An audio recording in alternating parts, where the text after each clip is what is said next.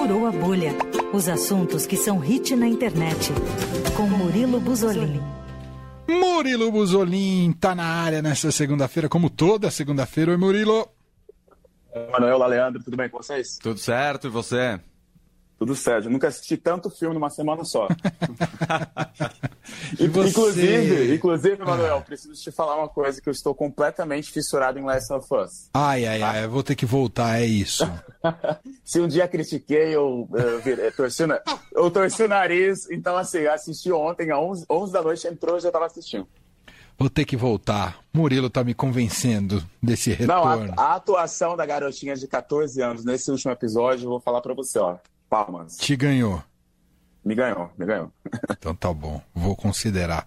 Bom, o Murilo Buzolin, ele falou que tá assistindo o filme sem parar, igual aquela música do Cláudio Zoli, trocando de Isso. biquíni sem parar.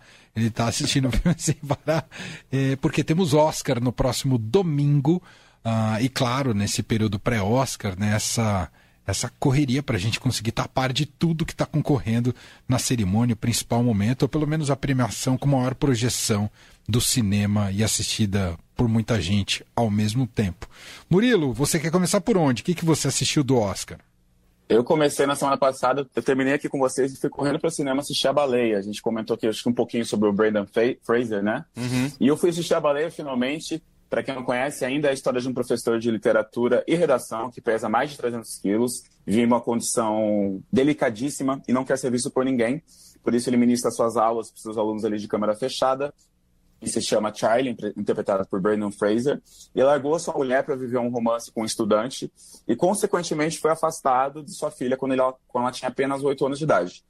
É, o Charlie tem apenas uma amiga que, a, que o visita, ela é uma enfermeira e sua fiel escudeira, mas o motivo de- dela ser tão apegada a ele, de ser a única amiga dele, é revelado lá pro meio do filme, é, do meio pro final. É aquele motivo que a gente fala, ah, por isso que você é tão apegada a ele, sabe? Aquele plot twist.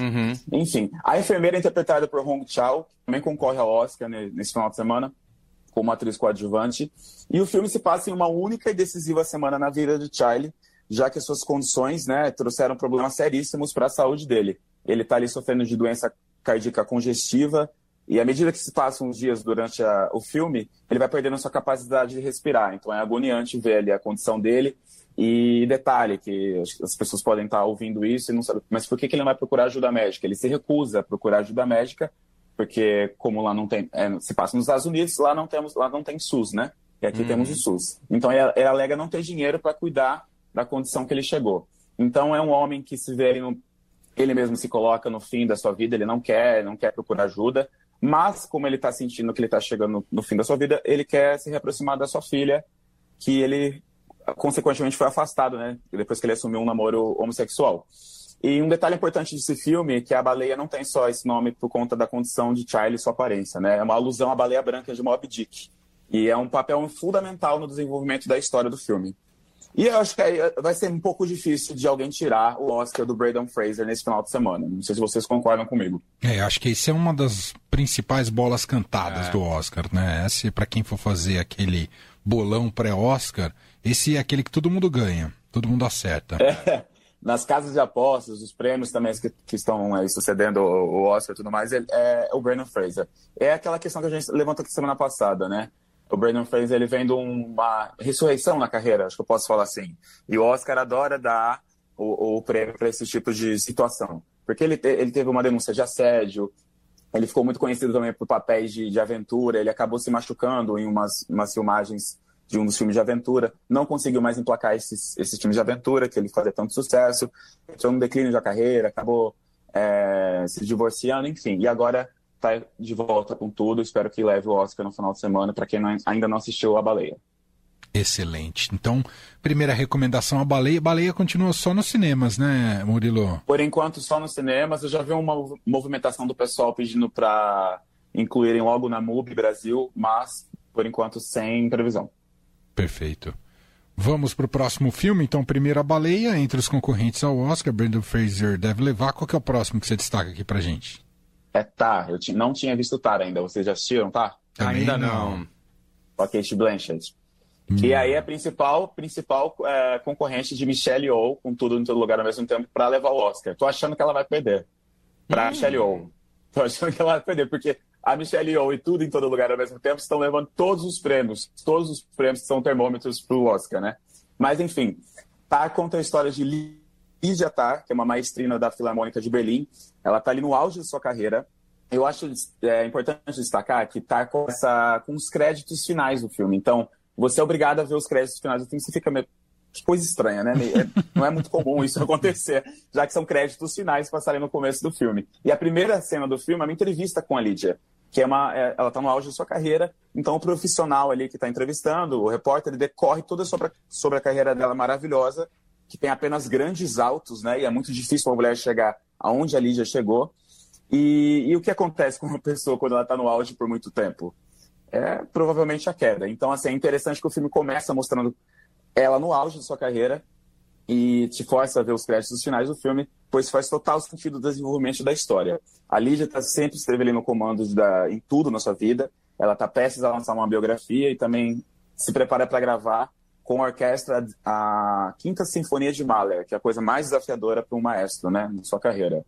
Mas os aspectos da sua vida começam a desmoronar ao mesmo tempo e algumas relações conturbadas e não claramente afetuosas, porque nada nesse filme fica explícito, tá? Nada nesse filme fica tem 100% de certeza que a Lígia fez aquilo ou que tal pessoa compactou com aquilo. Eu acho que o mais interessante é essa tensão que tem o filme inteiro, do começo ao fim. Você fica tenso e tentando entender se aquilo aconteceu mesmo. Enfim, não vou ficar dando muito spoiler que vai estragar a experiência, porque hum. é uma experiência daquelas.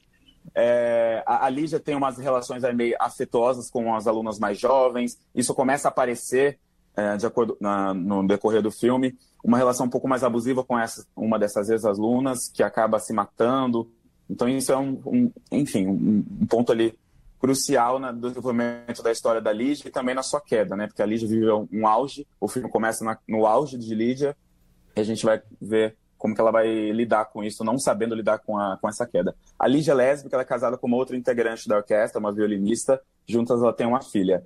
E é sobre isso, é sobre estar no topo e ter tanto poder que suas imperfeições até que não apareciam até então começam a aparecer e as imperfeições começam a ser o destaque ao invés do, do talento de Lígia. Bom, Kate esse... Blanchett está concorrendo a melhor atriz, né? Porém, uhum. como eu estou cantando aqui, desculpa, provavelmente ela perca para Michelle Não vai levar. Entendi. Ganhou, mas não vai levar. mas a atuação dela é digna de Oscar. Não, é incrível, incrível. Assim, pode, assim, claro que essas premiações que eu tô falando que a Michelle tá ganhando todas são termômetros, pode zicar pra Michelle na, no, no Oscar no domingo ela acaba levando a Kate Blanchett, né? Uhum. Mas a atuação da. É assim, o filme é focado nela, então ela tá em todas as cenas do filme incrível. Vão pro cinema. Também não está no streaming, não tem previsão. Apenas cinema. Esse é só cinema também, Tar. que mais que você viu de Oscar, Murilo? Triângulo da Tristeza, que eu assisti no cinema, mas descobri no mesmo dia que está no Prime Video. então, se você quiser economizar ingresso e ter a assinatura do Prime Video, Triângulo da Tristeza é o filme que ganhou Palma de Ouro. E entre os indicados ao Oscar desse ano é o mais surpreendente. Vocês assistiram esse? Eu vi, eu vi. Não, o, o Leandro viu, eu não vi. Você gostou, Leandro? Muito, adorei. Eu achei, achei inesperado também ele estar tá indicado ali, mas é, é muito, muito legal. É, o filme ele, ele, ele baseia ele na, no triângulo da. Desculpa, na trama de Cor e Yaya, são modelos. Eles são jovens, têm muitos seguidores, eles é, vivem um relacionamento um pouco tóxico, acho que eu posso falar isso, Leandro. Uhum. E com tantos seguidores assim, a Yaya, que é a maior influência do casal, ganha um, um, um cruzeiro. Então, juntos eles, eles vão fazer uma viagem de cruzeiro de luxo com outros bilionários. Que eu fiquei me perguntando depois, se são tão bilionários, por que eles vão fazer um cruzeiro com outras pessoas, né? Mas, enfim.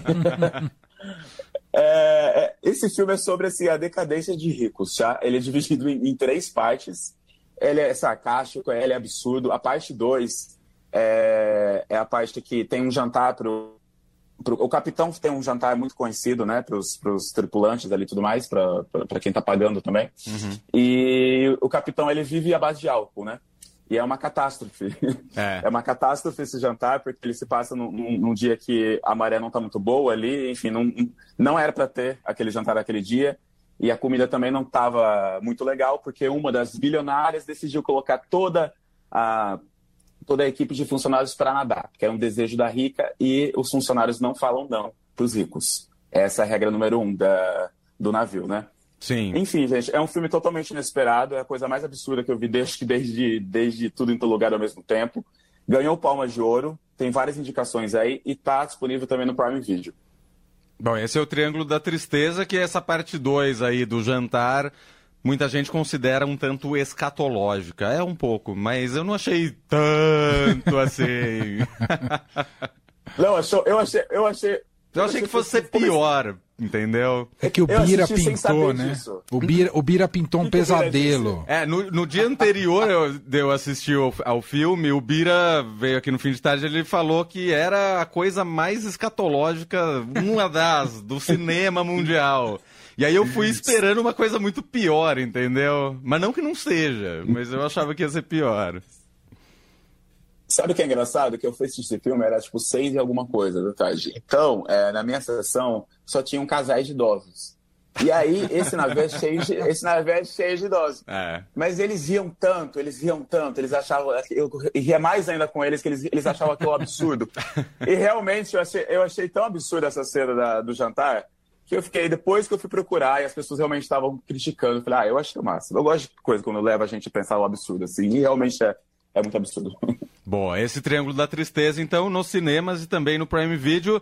Mais algum, Murilo? É, de Oscar eu vou deixar aqui, tá? Eu vou, eu vou continuar minha, minha saga aí o resto da semana, porque acho que sobrou só Top Gun que eu, eu, vou acabar não vendo. Acho que o Manuel viu, né? Top Gun. não vai perder muita coisa, não, Murilo. É, pode ficar não, tranquilo. Pode ficar não tranquilo. Não me deu muita vontade, não. Eu ah, tá tudo bem.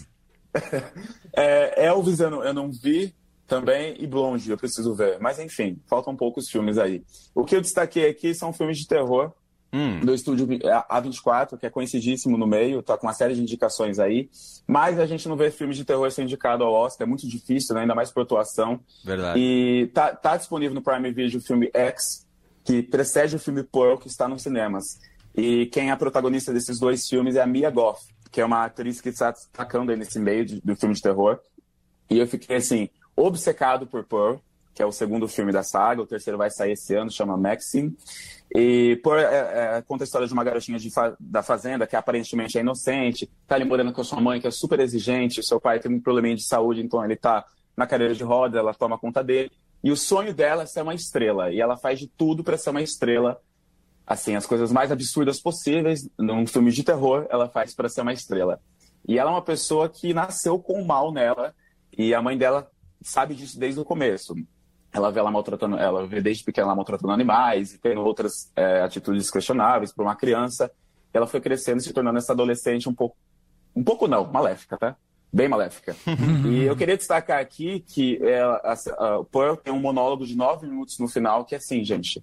De todos os filmes que eu assisti pro Oscar, ela com certeza poderia ter sido indicada ali é a coisa mais espetacular que eu vi em filme de terror nos últimos anos. Nossa. Eu não tô nem. Não tô, é, é, é, é, incrível, porque é um monólogo que ela tá, ela tá desabafando o porquê ela age assim, o porquê ela se sente assim, é, má, né? Porque ela faz essas coisas más desde pequena. É uma coisa absurda de incrível. E aí eu fiquei mais obcecado ainda porque a Mia Goff, é, que é a atriz que protagoniza né, o filme, que é a Pearl, ela escreveu esse monólogo. Ela escreveu esse monólogo. Então, ela, além de interpretar, ela escreveu esse monólogo. E ela também tem um parentesco ali com, com brasileiros, tá? A avó dela é brasileira. Então, achei tudo muito interessante. Para quem não conhece Mia Goff. É, inclusive, eu fui procurar aqui as coisas interessantes. Falei até pro Leandro. A Mia Goff, que é a protagonista de Pearl, de, de X e de Maxine, que vai ser a trilogia desse, dessa... Enfim, a trilogia ela apareceu já num quadro de Geraldo Luiz.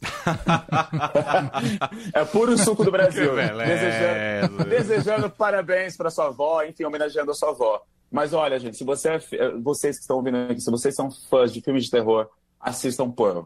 O final de Pearl é incrível, incrível, incrível, incrível. E tá Infelizmente, tá Goff não. É, Pearl tá apenas no cinema. cinema. O filme que vem antes de, de Pearl é o X. Ele tá no Prime Video. Boa. Fechado. Porque a, a história do X é, foi lançado antes, mas a história do X passa antes de Pearl. Entendeu? Maravilha. Tá aí, destaques audiovisuais cinematográficos com Murilo Buzolin. Volta com a gente na semana que vem e aí com o resultado do Oscar. Já no pós-Oscar. No pós-Oscar vai poder falar muito sobre isso. Murilo, obrigado. É isso. Queria mandar um abraço ah, para os amigos que estão ouvindo aqui, hein? Manda, manda, pode mandar. Um abraço, um beijo para meus amigos que vão pro Rock the Mountain, estão no grupo me ouvindo aqui nesse momento. Só isso mesmo. Ah, você não vai falar o nome deles, é só amigos genéricos. Eu posso assim. falar, não. Lucas, Sebastião, Gené- é, Genésio, Glauco, todos eles estão me ouvindo aqui. Ah, então Grande tá bom. abraço. Ele vinha com 30 nomes, né? Era um grupo gigante de amigos. Ah, eu adoro fazer o Faustão. Maravilha, Mu- Murilo, Murilo, até semana que vem. Um abraço. Até, abração. Valeu. Tchau, tchau. Fim de tarde Eldorado.